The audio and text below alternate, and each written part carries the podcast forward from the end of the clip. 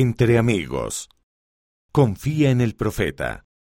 Por el elder David P. Homer, de los 70.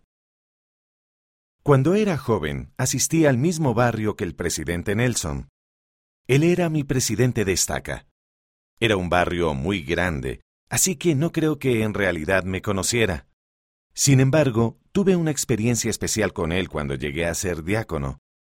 Quería ser muy reverente al repartir la Santa Cena porque sentía que era importante, así que trataba de mostrar respeto por la Santa Cena cada domingo. Un domingo, cuando caminaba de la iglesia a casa, un auto se detuvo cerca de mí. El conductor bajó la ventana. Era el presidente Nelson. Me dijo, me fijé que fuiste muy reverente al repartir la Santa Cena. Gracias por hacerlo. Es posible que él no recuerde haberlo dicho, pero yo nunca lo olvidaré. Se tomó el tiempo para decirme que pensaba que yo había hecho algo bueno, lo cual significó mucho para mí. Sé que el presidente Nelson es el profeta de Dios.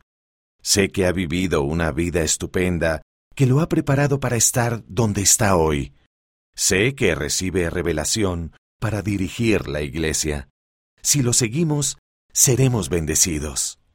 Tomado de una entrevista con Hailey Yancey. Las palabras de nuestro profeta.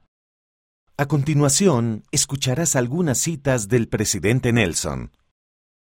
Si eligen vivir del lado del Señor, nunca estarán solos. Cada día es un día de decisión y las decisiones que tomamos determinan nuestro destino. El libro de Mormón es una dádiva de Dios para toda la humanidad. Cuando seguimos a Jesucristo, actuamos como Él actuaría y amamos como Él amaría. En oración, pidan tener ojos para ver la mano de Dios en su vida y en el mundo que los rodea. Véanse Doctrina y Convenios, secciones 20 a 22 y 27 a 28, en Ven Sígueme.